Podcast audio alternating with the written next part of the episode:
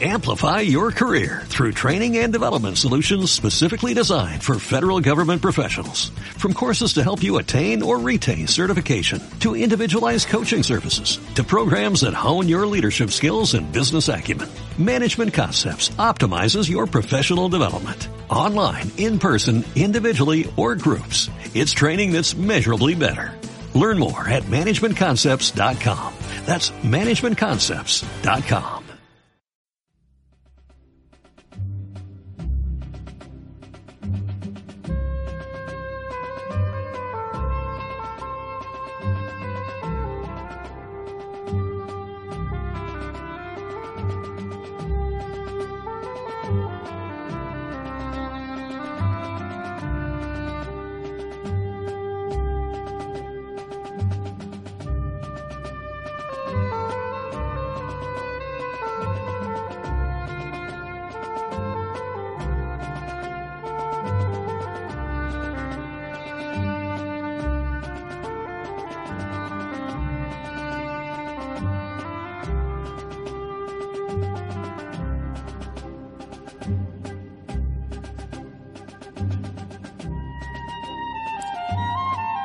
buenos días, queridos oyentes.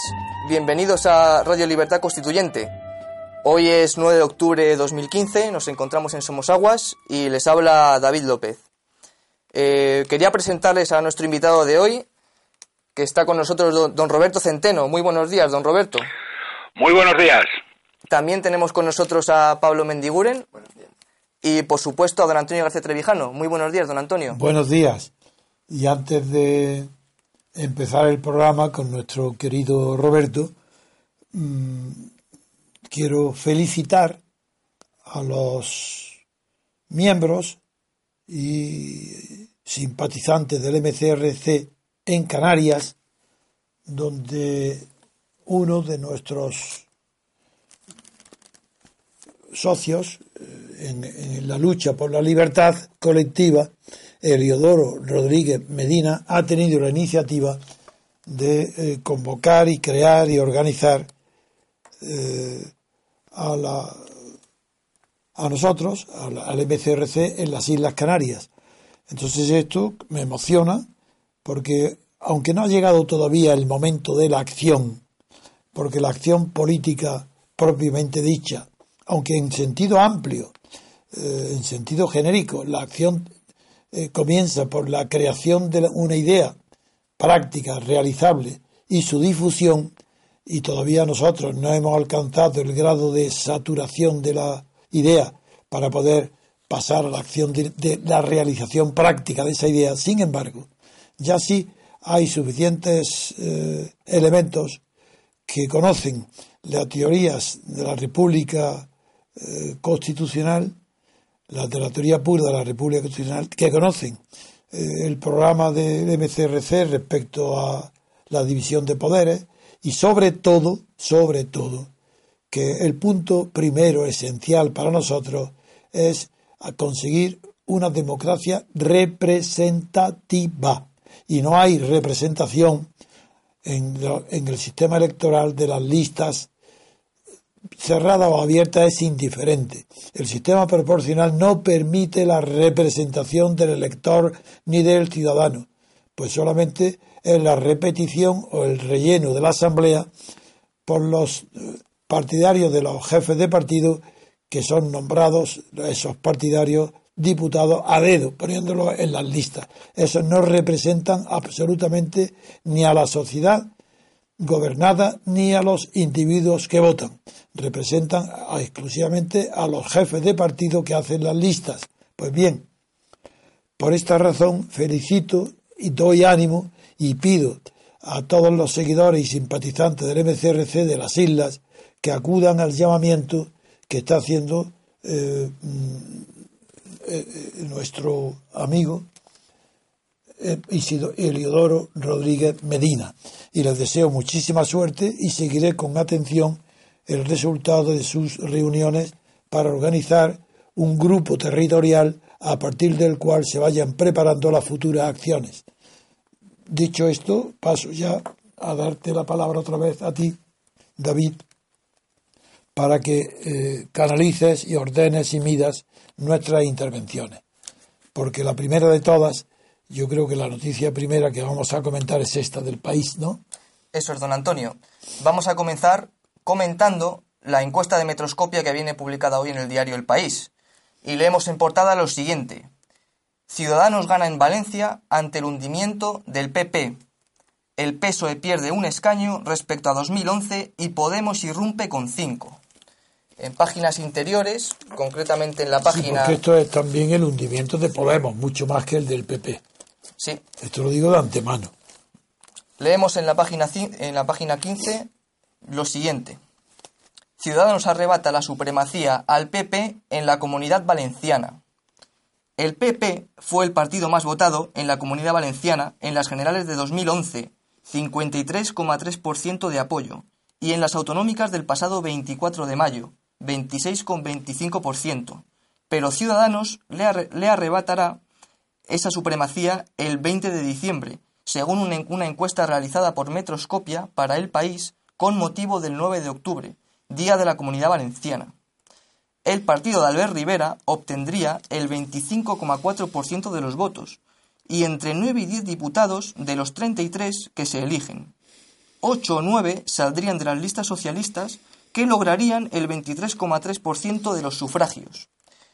Y ahora voy a proceder. Sí, pero antes de que ya lea los resultados de las encuestas, quiero decir ya que los, los, los títulos del país son tendenciosos porque eh, las diferencias son pequeñísimas y es exagerado decir que Ciudadanos arrebata, sí, la supremacía al PP sí, pero no, la hegemonía todavía no está derimida en la comunidad valenciana, porque ahora veremos por los resultados que las diferencias son muy pequeñas. En cambio, es muy significativo que el, el que verdaderamente marca las diferencias ya negativamente es Podemos como vamos a ver enseguida. Para mí, esta encuesta lo que demuestra es que Podemos prácticamente ha fracasado, no solo con arreglo a sus pretensiones, sino que ha fracasado como partido que vaya a tener influencia en los futuros acontecimientos. Muy bien, don Antonio. Eh, leemos lo siguiente. Antes de comenzar, la, muestra de la, de la encuesta es de 1.273 entrevistas 435 en Alicante, 330 en Castellón y 508 en Valencia. Hombre, teniendo en cuenta que la población que se limita a la comunidad valenciana, la muestra es, no es muy grande, pero sí es importante. Y ha sido realizada entre el 5 y el 7 de octubre de 2015. Claro, yo quiero manifestar mi desconfianza general ante todo tipo de encuestas, porque en España no hay eh, la seriedad que hay, por ejemplo, en Estados Unidos o incluso en Alemania, eh, y estas encuestas están hechas eh, para agradar al periódico que las encarga. En este caso, esta encuesta refleja la opinión del país. Muy bien. Pues vamos a comenzar con la estimación del resultado electoral probable en la comunidad valenciana en unas hipotéticas elecciones generales que tuvieron lugar ahora mismo. Tenemos, en primer lugar, a Ciudadanos, con un 25,4% de votos, lo que equivaldría a 9, 10, entre 9 y 10 escaños. En segundo lugar, al Partido Socialista Obrero Español, con un 23,3% de votos, lo que equivaldría entre 8, 8, y 9 escaños. Lo que está muy cerca. Sí. Le recordamos a, a los oyentes que en el 2011 el Partido Socialista consiguió un 26,7% y 10 escaños. El Partido Popular obtendría en tercer lugar un 21,6% de votos, lo que equivaldrían a, equivaldría a 8 escaños. Lo que también está muy cerca. Así que con una ligera ventaja de ciudadanos, pero los tres partidos están eh, muy cerca en las estimaciones de voto de este sondeo. Y como hemos dicho antes, en 2011 el PP consiguió el 53,3% de, de los votos, lo que son 20 escaños. En cuarto lugar encontramos... Aquí sí, aquí ya empieza la gran diferencia. Encontramos a Podemos, con un 15,6% de los votos, lo que equivale a 5 escaños. En quinto lugar tenemos a Compromís, que conseguiría un 7,3%. Un solo escaño el partido que está condicionando, regulando y dirigiendo la comunidad valenciana hoy. Eso es. Con un, y, la encuesta le da un solo diputado en las generales. Eso es. Y UPyD, que pues desgraciadamente para Rosa Díaz también en estas encuestas desaparece. Sí, con un 0,1%, ¿no? Desaparece. Con un 0,1, nada. Y antes de UPyD tenemos a EUPV, que es la, Oye, Roberto, hay un ruido que procede de tu casa y no sé lo que es. Sí, es que, espera, es que es una impresora. Un momento, ahora, ahora la ah, quito. De acuerdo. Muy bien. Eh, como... Espera, espera un momento, lo va a quitar. De acuerdo.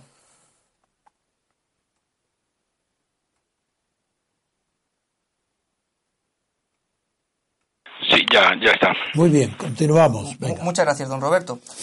Y antes de UPyD tenemos a, EUPV, la, Izquierda Unida en, Valencia, la Comunidad Valenciana, con un 5,6% de votos y, un escaño.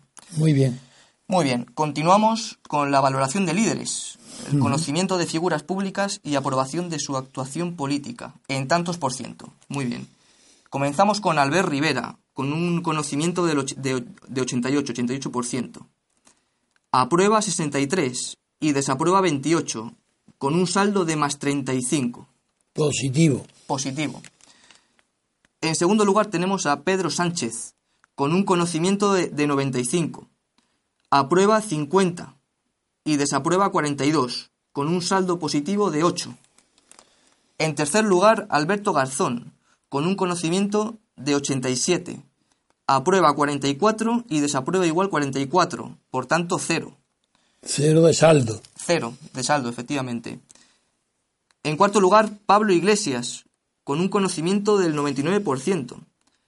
Aprueba 36, desaprueba 58, con un saldo de negativo de 22, menos 22. Es decir, que en poco tiempo Pablo Iglesias es más conocido que Pedro Sánchez.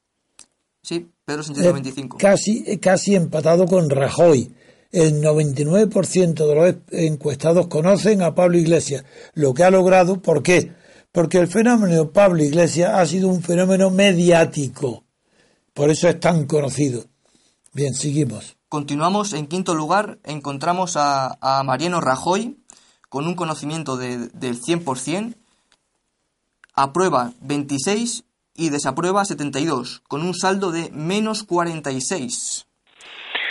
Y, eso es tremendo, ¿eh? Tremendo, tremendo. Yo no sé si os dais cuenta, porque fíjate que eh, la desaprobación de Rajoy es abrumadora, muy superior a la desaprobación de Podemos.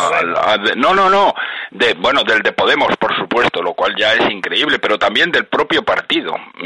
Es decir, ah, sí que el partido está mejor valorado que Rajoy. Mejor valorado, infinitamente mejor valorado que Rajoy. Yo no sé cómo Rajoy no tiene la dignidad, de la dignidad de marcharse a su casa. Claro. Y bueno, queda el último. Y está ahí sosteniéndola y no enmendándola. Eh, y va a llevar al desastre completo a su partido. Claro. Ahora también ha incluido en la encuesta la valoración de los encuestados de Arturo Más, que aunque no tiene nada que ver en estas elecciones valencianas, sin embargo la han incluido por la influencia que tiene el nacionalismo catalán en la comunidad valenciana. Sí, leemos por último lugar a Arturo Más, con un conocimiento del 98%, aprueba 4 y desaprueba 93, con un saldo de Bueno, pues tiene difícil absorber el reino de Valencia como quería hacer este este este descerebrado. Pues eso lo hemos leído. ¿Eh? Que, ha asumido, ha asumido, eso ya lo veremos otro día, ah, está asumiendo, mejor dicho, a Cataluña en el caos más absoluto. Bueno, ¿Eh? ya veremos luego cuando lleguemos a comentar este asunto que la CUP está pidiendo ya la nacionalización inmediata de algún banco.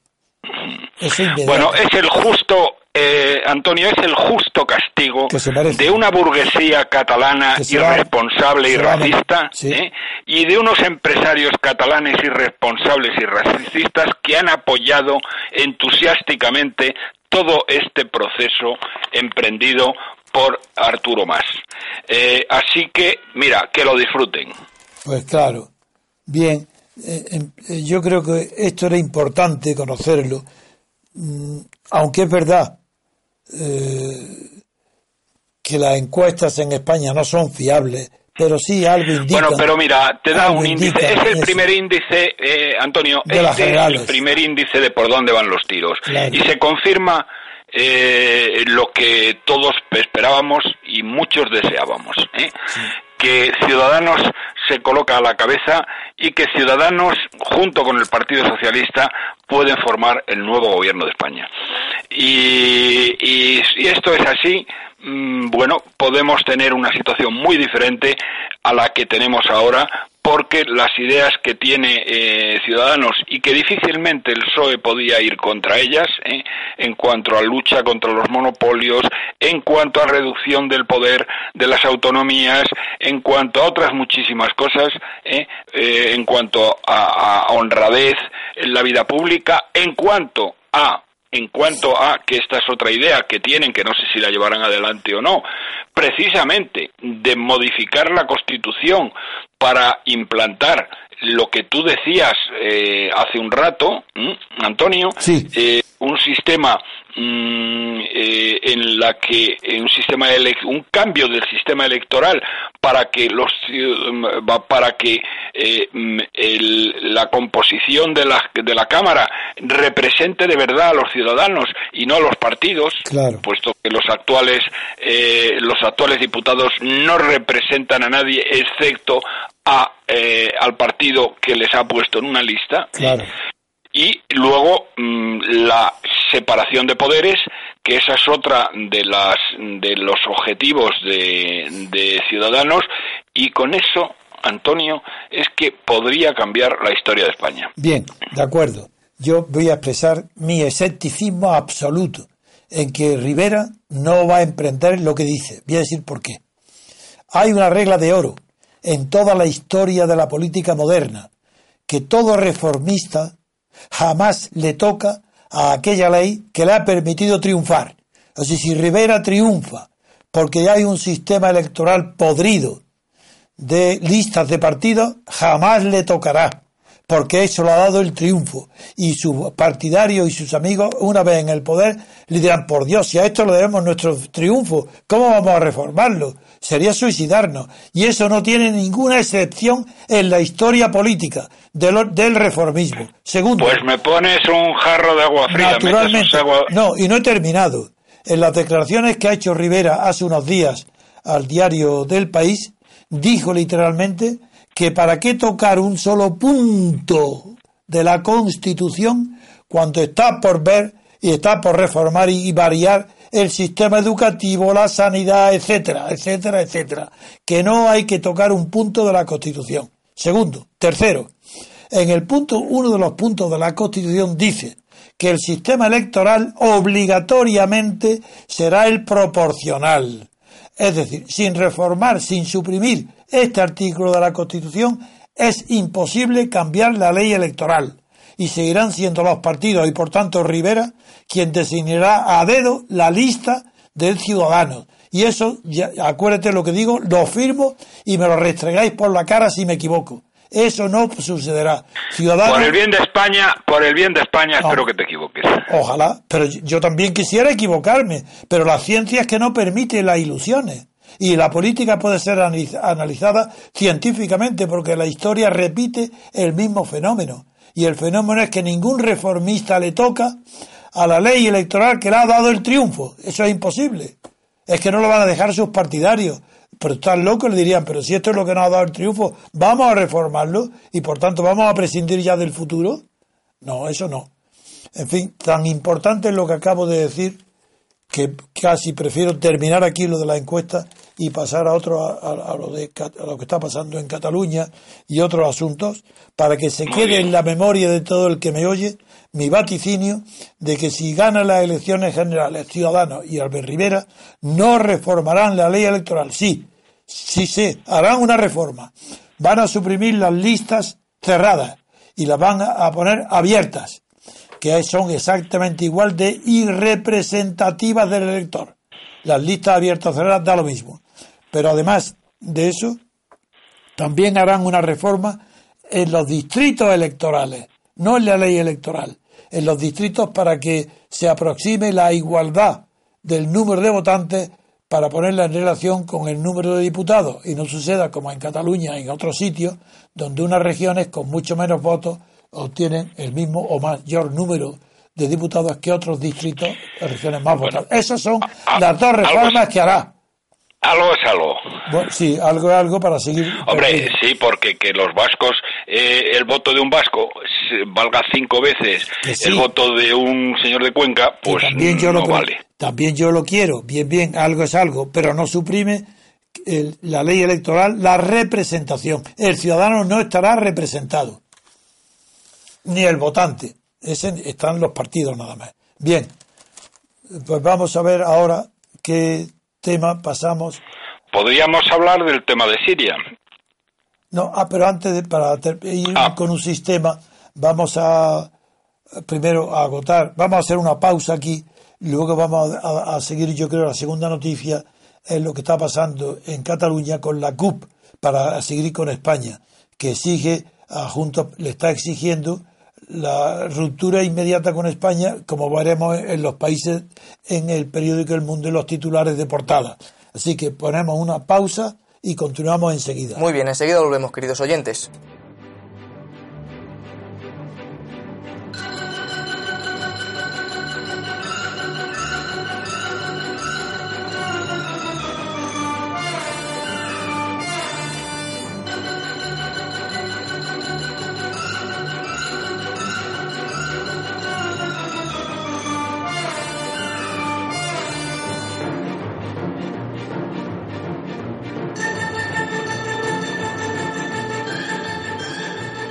Continuamos con el programa, queridos oyentes, y en esta segunda parte vamos a leer la noticia que viene publicada en, la portada del diario El Mundo en relación a Cataluña y la, CUP.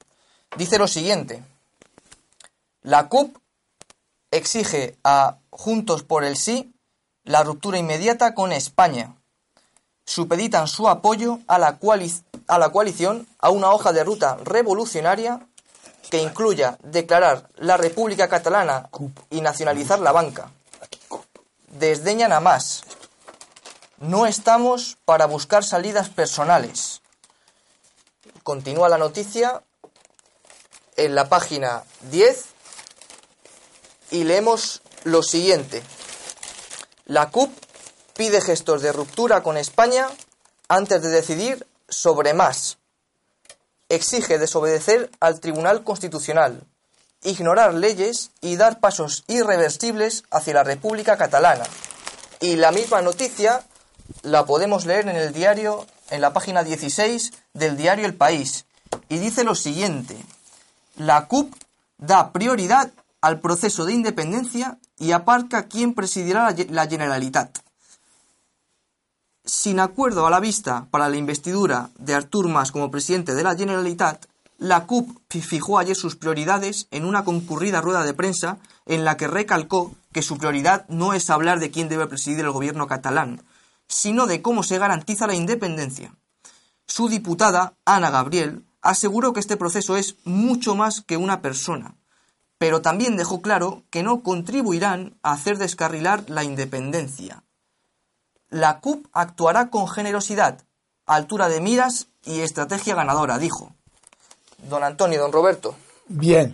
Eh, voy a empezar diciendo que estos de la CUP, desgraciadamente, están tomando la terminología que yo creé en, en los años 74, 75, 73 para la constitución de la Junta Democrática, donde acuñé el término ruptura democrática.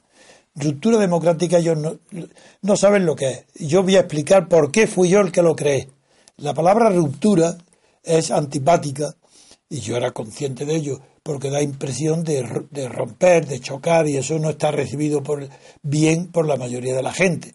Pero cuando yo leí a Tomás Kuhn, el filósofo de la ciencia, explicar en qué consistían la ruptura de los paradigmas en el avance de la ciencia, me quedé tan impresionado que me, inundó eh, mi pensamiento de cómo los procesos de avance se hacen de verdad mediante ruptura en la ciencia.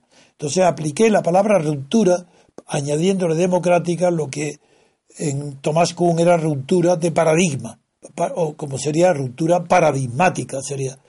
Entonces puse ruptura democrática. Estos que no tienen ni idea de lo que es la democracia, ni tampoco de lo que es una ruptura eh, por vía de evolución pacífica o de consentimiento, pues estos de la CUP toman esa palabra como también han tomado otra, la de proceso constituyente, pero olvidando que yo distinguía entre el proceso constituyente que está al alcance de todos los gobiernos y de todos los sistemas políticos y de todos los regímenes arbitrarios autoritarios de poder, todos tienen un proceso constituyente, todos.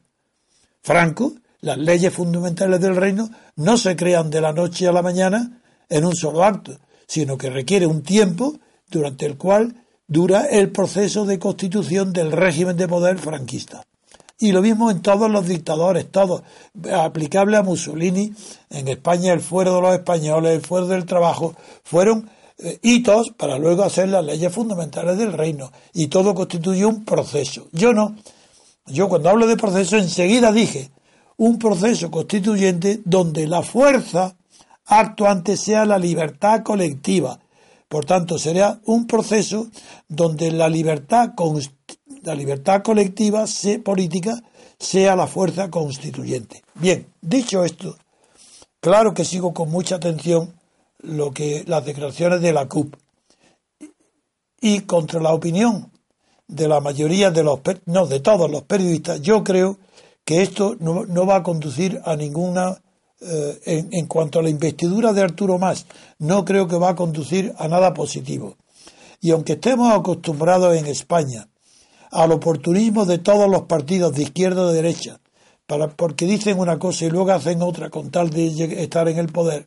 Sin embargo, aquí, como estos miembros de la CUP han dejado tan claro que las cuestiones personales tienen poca, ninguna importancia comparado con las ideas fundamentales que persiguen, con ese fundamentalismo separatista, creo que aquí hay amplias posibilidades, no se puede excluir que no se llegue a la investidura de Arturo Más y que haya que repetir las elecciones. ¿Por qué? Porque la CUP no rebaja ni un solo escalón en la escalera a la gloria que ha montado para la izquierda, que es, primero, agua, luz y renta y domicilio gratis para todos los ciudadanos que no lo tengan. Segundo, una, sí, una renta que garantice un mínimo vital.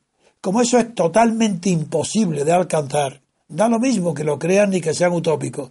Como eso es imposible, si no renuncian a eso, no habrá investidura, porque han subordinado la cuestión personal de Arturo Más al acuerdo sobre las cuestiones fundamentales, objetivas, sociales, más que políticas, pero políticas también porque son reivindicaciones políticas.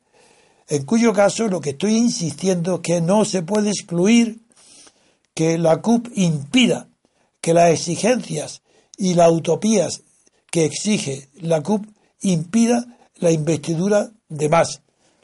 Es verdad que basta con que dos miembros de la CUP traicionen a la CUP para hacer la investidura y estamos tan acostumbrados al traspaso de diputados de unos partidos a otros, como no se deben a, ninguna disciplina del, elector, sino solamente a la disciplina de partido, todos dicen el elegido soy yo, mintiendo, porque los que, son elegidos en el sistema electoral de lista son elegidos porque están avalados y presentados por el partido. Por tanto, en realidad tenían que renunciar a su escaño todo aquel que cambia de partido o se va. Sin embargo, yo creo que la CUP está muy, muy solidificada porque es un partido muy pequeño y los partidos pequeños suele haber una cohesión y una lealtad muy superior a los partidos grandes. Eh, solamente llamo la atención sobre el hecho que no puede excluirse eh, una repetición de las elecciones autonómicas y que eso cambiaría por completo el programa en Cataluña, pues si se reprodujeran otra vez unas elecciones en Cataluña, el resultado, estoy seguro, no podría ser el mismo que el anterior, sino que sería mucho más perjudicial para el separatismo. Ahora doy la palabra a mi amigo Roberto. Bueno, vamos a ver. Yo eh, eh, primero mm, lo que eh, lo que salta a la vista en esta situación de estos personajes enloquecidos que son 300.000 tíos que se pretenden romper España. ¿Cómo van a romper España 300.000 fulanos que no tienen media bofetada y que y que una compañía de la Guardia Civil acababa con ellos? Vamos a ver, quiero, quiero señalar, quiero señalar una cosa muy importante porque esta gente está sumiendo a Cataluña en el caos y eso desde luego se lo tiene merecido. Lo tiene merecido la burguesía catalana irresponsable y racista y lo tienen merecido gran parte de los empresarios catalanes que o han sido tibios o han apoyado clarísimamente la independencia. Bueno, pues lo tienen merecido, pero quiero señalar una cosa que dijo eh, que, que, comentó François Hollande. ¿eh? Dijo ayer que el nacionalismo es la guerra. Y esto eh, es tanto como afirmar que, mm, bueno, la verdad es que le está apoyando a Rajoy de una manera total para que tome todas las medidas que sean necesarias, empezando por quitarle la autonomía a Cataluña. Es decir, le está diciendo al señor Rajoy que es un cobarde y que además, bueno, parece que está en tratamiento psiquiátrico en este momento. Ya, ¿eh? oye, un momento, pasa... un momento, Roberto, que ya yo no he dicho todavía en la radio que lo que las informaciones que tú tenías que estaban pensando en sí querellarse contra ti y contra mí por el artículo del confidencial que... Bueno, lo, lo tiene muy difícil porque ahora parece que realmente, eh, eh, bueno, está en tratamiento, no sé de qué tipo, mm, el señor Rajoy. Hoy lo dicen, no sé qué periódico lo he leído. Pero bueno, a lo que voy, a lo que voy. Le están diciendo a Rajoy, vaya usted a por ellos. ¿eh? Esto es la guerra. ¿Eh? bueno en el sentido de pegar cuatro bofetadas es decir o sea no hay que no hay que mandar a los tanques no hay que mandar al ejército no hay que mandar a nada hay simplemente que decir miren ustedes esta es la ley y aplicando el artículo 155 de la Constitución a ustedes les quitamos les quitamos eh, la autonomía. Pues claro, lo que están diciendo estos señores de la CUP es eh, aparte del caos y el desgobierno, es que van a violar toda la legalidad. Y dijeron que no aceptarían eh, las sentencias del Tribunal Constitucional. Pero ¿quién son estos pobres diablos que dicen que no aceptan las sentencias del Tribunal Constitucional. Es que, es que esto no hay por dónde cogerlo. Realmente si Rajoy no reacciona, ¿eh? la gente debería ir a la Moncloa y sacarlo de la Moncloa a patadas, porque no hay derecho. Le está diciendo François Hollande que esto es la guerra. ¿eh? Así que a ver si toma nota. Pero que ayer se ha producido otro hecho que ya entra dentro del terrorismo puro y duro. Se ha producido un sabotaje contra el AVE en Cataluña, entre las eh, entre Vilafranca de Penedès y Figueres, ¿eh? que es uno de los principales tramos del corredor que une Barcelona con Madrid y con París. ¿eh? Bien, ahí lo que se ha producido es que unas personas, que ya veremos a ver quién les ha mandado a hacer eso, han cortado la fibra óptica y sabiendo lo que hacían, es decir, no ha sido un accidente, lo que está clarísimo es que ha sido un sabotaje ¿eh? y eh, han paralizado el AVE. Bueno, si estos señores, eh, quien sea, están creando ya, no, no sé, no sé quién ha sido, pero lo que no cabe duda es que este clima de caos y desgobierno está llevando a que haya gente que se atreva a sabotear el tren de alta velocidad. Mientras que los mozos eh, no, han, no han vigilado como debían al AVE, lo cual plantea, plantea eh, eh, el tema fundamental de si los mozos son un cuerpo fiable para que se respete la ley y el orden en Cataluña, o solo para que se respete lo que quieren los separatistas. Es decir, y están ignorando los derechos ¿eh? de el 52% de los catalanes, porque si es así, lo que habría que hacer era disolver a los mozos ¿eh? que se vayan a su casa y ser sustituidos de nuevo por la Policía Nacional. Bueno, el tema me parece mm, de una gravedad mm, total y absoluta. Eh, por otro lado, la CUP lo que sí dice, lo que sí he dicho también, y eso sí es bueno, es que eh, bueno que no va a apoyar a más. Ellos quieren apoyar a este descerebrado que quedó en ridículo total en la BBC de Londres, de el que está de número uno en la lista, el tal Romeva, le quieren apoyar a él. Y claro, lo, la pretensión la pretensión de, de, estos señores de la CUP es hacer una revolución y crear por decreto, ¿eh? Eh, de porque 300.000 personas así lo desean, crear una república catalana ¿eh? Eh, y pasarse por las narices a los 5,5 millones de votantes catalanes.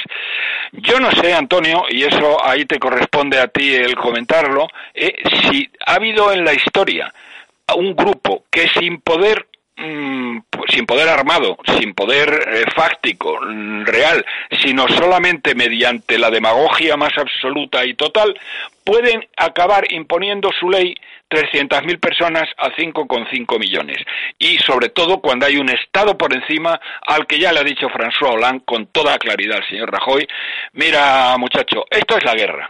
Así que vete haciendo lo que tienes que hacer. Bien, eh, yo creo que las autoridades actuales de España tienen en sus manos el Código Penal aparte del artículo 155 que tú has mencionado. Porque ahora, ahora, en las palabras literales de todo de la CUP, en las declaraciones de Antonio Baños, dice literalmente que impedirán, que no cumplirán ni, ni las resoluciones del Constitucional ni las leyes españolas. Es decir, está diciendo exactamente que quieren están promoviendo un delito gravísimo de secesión. Y ese delito no necesita ser consumado para que exista el delito. Basta que haya promotores, coordinadores, conspiradores, para que ya el delito exista en ellos. Y si son autoridad, la pena es mayor. Pues entonces en Cataluña son las autoridades de la Generalitat las que están promoviendo un delito de sedición castigado expresamente en el Código Penal actual, malísimo por cierto, pero, sin embargo, inequívoco en la condena del delito de sedición cuando autoridades o no autoridades en Cataluña están impidiendo el cumplimiento, la realización o el cumplimiento efectivo de resoluciones administrativas, incluso judiciales, y no digamos políticas de las leyes dictadas en el Estado español. Eso está expresamente dicho ayer y antes de ayer en todos los discursos de la CUP. Y eso es un delito gravísimo de sedición. Como esas palabras no la ha dicho Arturo Más y la cobardía de la autoridad judicial en España es patente y los fiscales Quiere decir que la CUP ahora pues, ha dado motivo, si quieren, para que, como ha sobrepasado lo que hasta ahora Arturo Más decía, que lo que dijo es, si queréis a la policía buscar un responsable de que se habla los, domingos la urna para hacer aquella encuesta de cartón, dijo, yo soy el responsable, bien, y no han querido, eh, no han querido la fiscalía admitir que estaba realizando con el referéndum, aquel referéndum de falso, eh, un delito de sedición. Ahora sí, porque ahora ni, ni Convergencia ni Esquerra han dicho ni apoyado ni repetido, apoyado no lo sé, tácitamente quizás, pero no suscriben ni han dicho las palabras de la CUP. Y la CUP ha definido en las palabras de Antonio Baños el delito de sedición. Si no van a por él, España, el gobierno español este no es Rajoy. El sistema este entero cae derribado por unos, por un grupo de la CUP que tiene la osadía y el valor que no tiene el resto de los españoles que están acobardados desde la muerte de Franco pensando que si se aplican las leyes, eso es echar leña al fuego. Y que por tanto que no, que hay que ser prudente, hay que ser equidistante, no hay que hacer nada para no molestarlo. Entonces van a exigir más.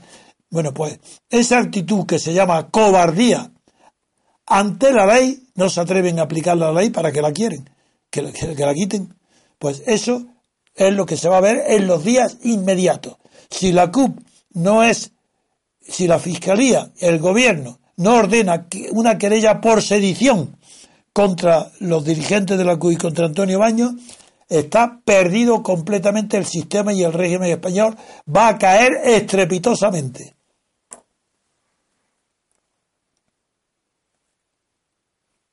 Bien, Roberto. Muy bien. Oye, eh, yo me voy a tener que ir. Vete, vete, vete, yo continuaré. Continúa ah, antes, antes de irte, que tenía alguna información que me gustaría que le dijera sobre Siria, la OTAN y la advertencia ridícula y las amenazas que está haciendo bueno, eh, sí, pues si quieres esto lo, de Turquía. El tema, el, el tema de Siria eh, ha pegado un vuelco brutal en la, en la situación de poderes en Oriente Medio. Putin, en un golpe absolutamente magistral, se ha metido en el bolsillo a Irán, a Irak y a Siria. Es decir, eh, eh, unos países donde, eh, sobre todo Irak, donde Estados Unidos hizo una guerra completa, donde eh, muchos de sus soldados murieron, donde ha gastado cantidades ingentes de dinero, está fuera de juego completamente.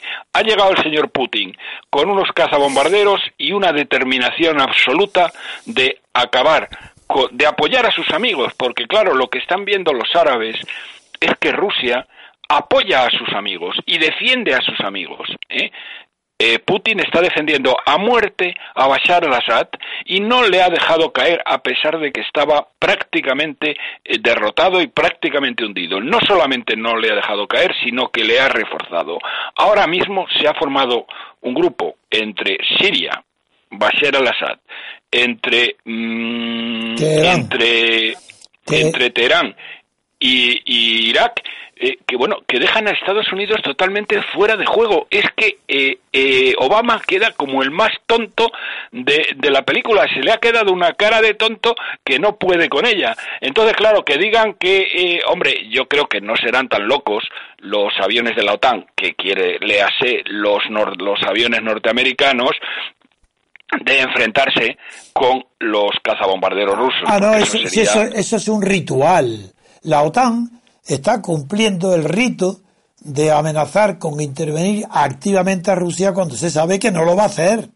Porque lo de Turquía. Bueno, esperemos, esperemos que, que algún coronel o algún comandante de campo no se le ocurra alguna barbaridad y, y, entonces el tema tendría otro otro cariz. Pero vamos, me decía, me decía gente, eh, una persona amiga mía muy relacionada con la inteligencia norteamericana, eh, que eh, los rusos, además, mm, no se andan con chiquitas. Es decir, eh, mm, los, los, eh, los, los rusos van a aplastar al Estado Islámico, pero lo van a aplastar de raíz, porque lo van a hacer ellos, lo van a hacer los iraníes y lo van a hacer los propios iraquíes y los sirios, y no van a perdonar a ninguno, lo cual me parece razonable, porque el Estado Islámico debe ser aniquilado, pero aniquilado ante sus raíces y todos sus miembros con mando deben ser condenados, bueno, deben ser muertos o condenados a muerte.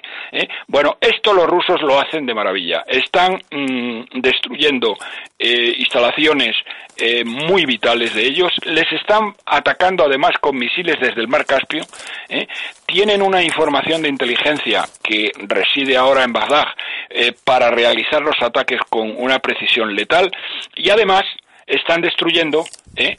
A los eh, otros opositores que los americanos llaman la oposición moderada a Bashar al-Assad y que son unos yihadistas y unos y unos y, uno exactamente iguales que los del IE, lo que pasa que estos no decapitan a las víctimas ni crucifican a los cristianos, ¿eh? pero que son exactamente lo mismo. Entonces, después del error terrible que cometió Estados Unidos, expulsando, bueno, expulsando no, consiguiendo en Libia que asesinaran al Gaddafi, que sería todo lo dictador que ustedes quieran, pero que mantenía en el país la ley y el orden, y ahora es un caos total y absoluto, ¿eh? y, y querían repetir la misma acción en Siria, hasta que eh, eh, eh, Putin ha dado un puñetazo encima de la mesa y se ha puesto al frente de la procesión y se ha mm, bueno, se ha configurado como lo que realmente es, como un auténtico líder mundial que está devolviendo a, a, Rusia a sus viejas y antiguas glorias. Porque ahora ya nadie habla de Ucrania, ni nadie habla de nada. Ahora está el tema ahí. Y bueno, y aquí, por cierto, los que no se quieren quedar tampoco al margen son los chinos. Tienen un portaaviones en la zona y están y van a empezar a bombardear también ellos al Estado Islámico. Así que bueno, el Estado Islámico ha, cambiado completamente la relación de fuerzas en Oriente Medio. Estados Unidos está totalmente al margen. Eh, eh, Obama está completamente out del tema. Por otra parte, a Estados Unidos Oriente Medio le importa un pimiento porque eh, ellos ya son autosuficientes en petróleo y no necesitan petróleo de Oriente Medio, aunque nunca lo han sacado allí en contra de lo que la gente se creía, porque Estados Unidos importaba su petróleo de Venezuela, de México y de Canadá y de Nigeria, ¿eh? nunca de este, nunca de Irak, por ejemplo. O sea, de Estados Unidos, yo no sé, pero probablemente desde los años 60 no ha importado una tonelada de petróleo del Irak. Pero en fin, lo que quiero señalar, Putin está cambiando totalmente las relaciones de poder en Oriente Medio y van a acabar aplastando a los del Estado Islámico y desde luego no van a tener piedad con ellos como debe ser, no como harían los americanos que dirían bueno tal no sé qué no sé cuántos y creo que esta es una buena noticia para el mundo el que eh, el que se implante de verdad la ley y el orden y los rusos y Putin lo sabe hacer de maravilla. Bien, si tienes que irte yo seguiré porque si tienes prisa y yo sigo esta misma noticia, la continúo. En el país, eh, voy a seguir ya, así que hasta pronto. Pues, hasta luego.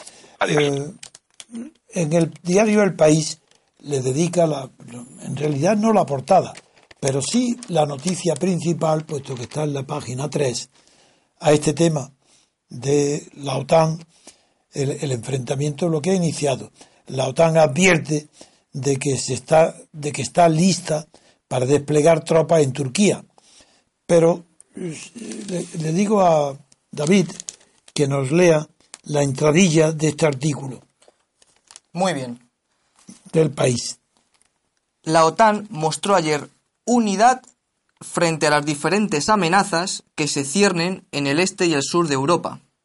El secretario general, Jens Stoltenberg, lanzó una dura advertencia a Rusia por haber violado el espacio aéreo turco en su trayecto a Siria, donde efectúa desde hace ocho días bombardeos contra los yihadistas en coordinación con el ejército de Bashar el-Assad. Los 28 socios avisan. La OTAN ha elevado su capacidad y está preparada para defender a cualquier socio, incluida Turquía. Stoltenberg anunció que estaría dispuesto a desplegar tropas en el país euroasiático si fuera necesario. Bien, Don Antonio. Pues solamente la frase entrecomillada, la OTAN ha elevado su capacidad y está preparada, esa frase, para defender a cualquier socio, etcétera, esa frase, la OTAN ha elevado su capacidad y está preparada, indica que no está preparada y que el temor de la OTAN a intervenir directamente en Rusia es muy superior al temor que pueda tener Rusia. Eso es falso. esa declaración es suficiente para decir no tengo capacidad y no estoy preparado. Porque quien está preparado y tiene capacidad no lo dice. Eso es otra ley psicológica en, un asunto tan grave como una guerra o una intervención militar. Que se diga de antemano que está preparado para ir a la guerra, que tiene capacidad y armamento para defenderse de cualquier, si se ataca a cualquier socio, eso en primer lugar. En segundo lugar, Turquía no es casus belli. Que haya, que dos aviones rusos hayan penetrado en el espacio aéreo turco en su camino hacia Siria han dado disculpas, no lo sabían, y, la, y Turquía, el gobierno turco las ha aceptado. Entonces, ¿qué quiere decir esto? Pues que está aprovechando la OTAN en defecto de Estados Unidos, en defecto de la presencia de Obama en este tipo de conflictos en el sur y este de Europa. ¿Qué quiere decir? Pues que la OTAN está tomando el papel político y no militar y está haciendo declaraciones de propaganda y que no responden a nadie ni asustan a nadie, porque esto no es más que el cumplimiento de un formulario, de unos requisitos, de una rutina. Rusia de este y Putin en concreto y su inteligente ministro de Asuntos Exteriores, Lavrov, de esto se lo toman a risa. Saben que es imposible que la OTAN mueva ni un solo, de un solo paso militar que pueda poner en riesgo la probabilidad de que Rusia responda de la misma manera. Esto es lo que quiero decir, que eh, la OTAN y la situación de Occidente ante Rusia está cambiando. Yo estaba antes solo, defendiendo, me encontraba solo, pero de verdad, defendiendo el derecho, derecho internacional y el derecho político de Rusia de que ante una situación tan excepcional como que Crimea se queda sin una autoridad de Kiev y sin una constitución en Kiev que liga su destino a Ucrania, que se queda huérfana de poder central en Ucrania, huérfana de constitución, huérfana de toda ley internacional que la proteja, en esa situación es normal que Rusia incorpore Crimea a su propia nación. Pero lo mismo sucede, aunque con mucho más prudencia por parte de Putin, a quien yo critiqué en su momento, porque dejó en la estacada a los rebeldes del Don, del Don, del Donetsk, de Lugansky y de, del Donetsk, que le había prometido, no había prometido, estaba ayudándole, y no ocultaban estas dos provincias, que su deseo era, igual que Crimea, seguir el camino de Rusia, y él les dijo no, no lo olvidaré nunca. Putin, Putin les dijo a ellos que tomaran parte en el referéndum organizado por Kiev y que renunciaran a la independencia. Muy bien. Pues esas palabras se las tuvo que tragar Putin, porque estos no lo obedecieron, estas provincias rebeldes, y el conflicto ahora continúa, pero dormido, ¿por qué? Porque la crisis de Siria ha superado a la crisis interior de Ucrania. Y en esto tiene razón Roberto. Esa crisis de, de, Siria ha alterado los datos, la ecuación de fuerza, lo que se llamaba tradicionalmente la relación de fuerza o equilibrio de las potencias internacionales. En el asunto sirio lo ha cambiado, pero todo arranca también otra vez de la habilidad del ministro de Asuntos Exteriores. Lo tengo que recordar siempre porque se olvida que arrancó al presidente sirio nada, una ironía que dijo que claro que renunciaría a las armas químicas, que, no, que renunciaría para evitar la guerra.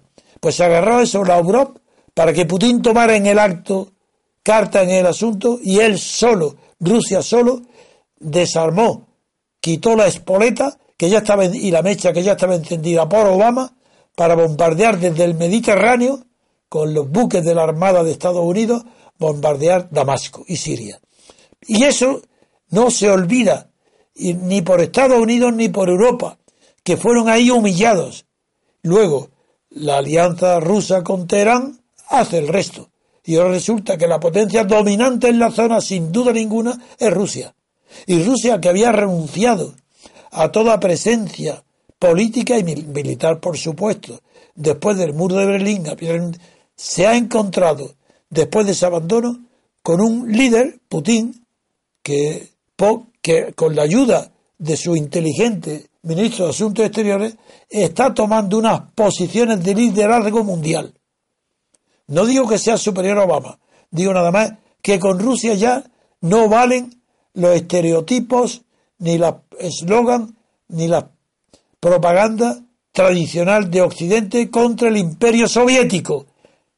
Putin no tiene nada de comunista, aunque fuera un agente del KGB directivo. No tiene nada de soviético. Rusia hoy no es soviética ni va a volver, eso no es ningún peligro. Pero Rusia es una gran potencia militar. Y esa gran potencia militar estaba dormida, despreciada por Estados Unidos, que aprovechó ese vacío para tomar unas posiciones en Siria, en, en, Irak, Afganistán, que ahora Rusia ha reaccionado y la ha hecho frente. Pero nada más en beneficio de qué? De la paz mundial. ¿Pero qué creéis que me importa a mí más? ¿Me va a importar más Putin o Rusia que Estados Unidos, que tiene una constitución mejorable, pero que para mí es el modelo básico de donde han de arrancar todas las revoluciones democráticas pacíficas que se celebren en el mundo. ¿De qué? De Putin, que es una oligarquía casi más fuerte que las que hay en Europa, y donde además sus leyes, sus dietas, sus parlamentos y no tienen tampoco, son listas, no tienen representación, no hay una democracia.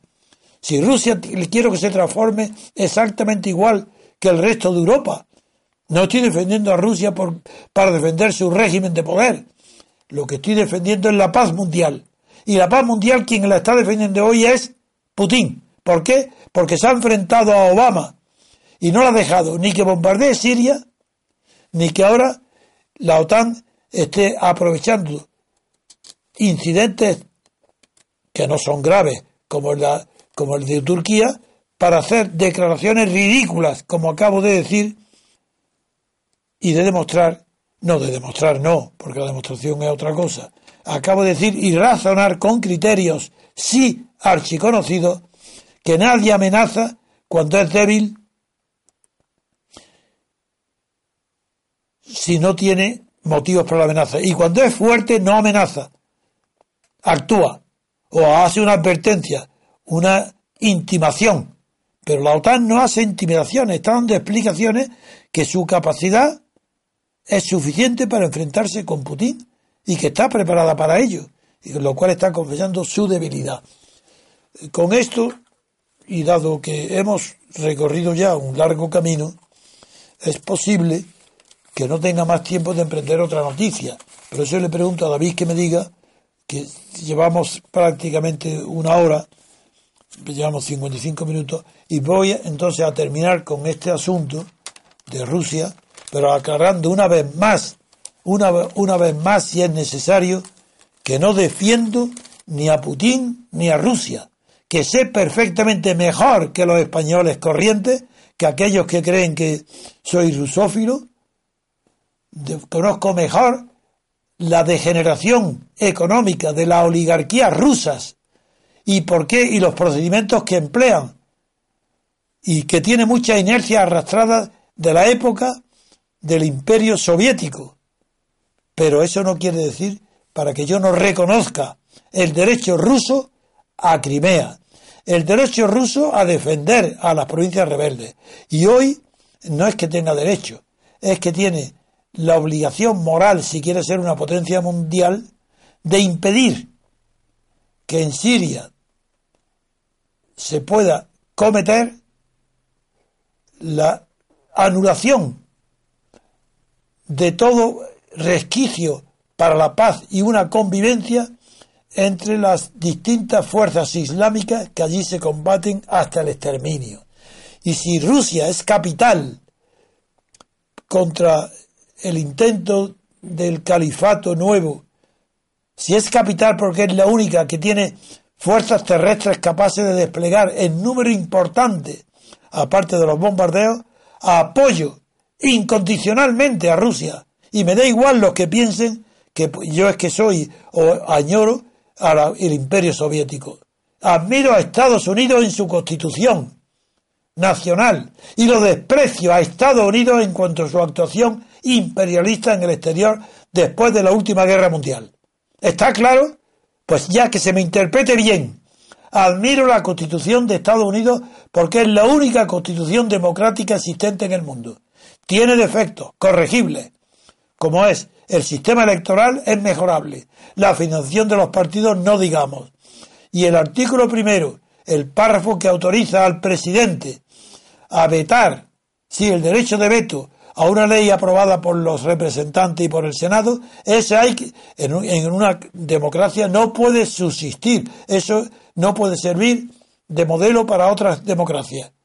Y sigo diciendo que por eso defiendo a Estados Unidos, porque la concepción del equilibrio de poderes, porque Montesquieu está realizado ahí. En cambio, en Europa ha predominado Rousseau y no Montesquieu. La revolución que yo pido de la libertad es la revolución de la libertad y no la revolución de la igualdad. La revolución de Montesquieu y no, la de, y no de la de Rousseau.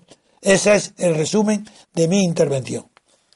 Muy bien, don Antonio. Pues con su intervención finalizamos el programa, el programa de hoy. Agradecemos su participación a, don Roberto Centeno, que ya se ha marchado.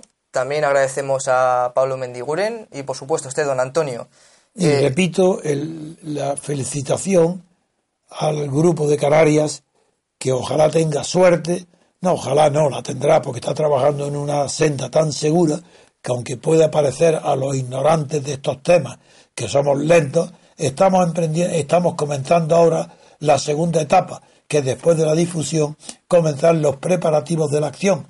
Y para eso no hay más remedio que tener bases territoriales que se conozcan y se junten para llegar a una acción colectiva importante. Por eso los vuelvo a felicitar y que adelante y que me informen de los resultados. Solamente advertirles que allí en Tenerife hay dos personas nada más, pero que se agitan en los medios sociales en contra de nosotros, del MRC y en concreto en contra mío. Uno de ellos fue el primer director del periódico, que el primer día, cuando lo oí, el primer día, y como no cumplió lo que el día anterior habíamos acordado, un grupo de unas 12 personas, entre las que estaba él, y prometió primero empezar la primera emisión de nuestra radio con una declaración de principios que no hizo, y cuando luego, tartamudeando y haciendo ruido sin saber hablar el español con elocuencia, fue un verdadero ridículo, pues ese mismo día lo destituí, lo, cambié. Bueno, pues me tomó un odio a muerte, incluso amenazando físicamente. Y hubo un, uno que hasta entonces, un, un hombre activo, canario, que no se conocían, que se conocieron por mí y que tomó causa, hizo causa común con el director de la radio que había sido cesado, que lo había destituido, y, desde entonces pues me atacan todo lo que pueden y lo más que llega uno de ellos a decir que yo soy un gran teórico, pero un hombre incapaz para la acción. Me parece mentira que haya personas que se crean que tienen dos dedos de frente, cuando si yo he destacado en mi vida por algo mucho antes que haber escrito ni un solo libro, fue por mi capacidad para la acción bajo la dictadura, donde emprendí acciones inconcebibles para todos, y yo las cumplí todas. Y con esto me despido ya hasta mañana. Muy bien, don Antonio. Les recordamos también, queridos oyentes, que pueden adquirir el libro Ateísmo Estético en Amazon y aquí en Somos Aguas también tenemos un stock que lo vendemos 10 euros más barato a, a 50 euros. Muchas gracias por escucharnos y les emplazamos al programa de mañana. Les deseamos que pasen un buen día.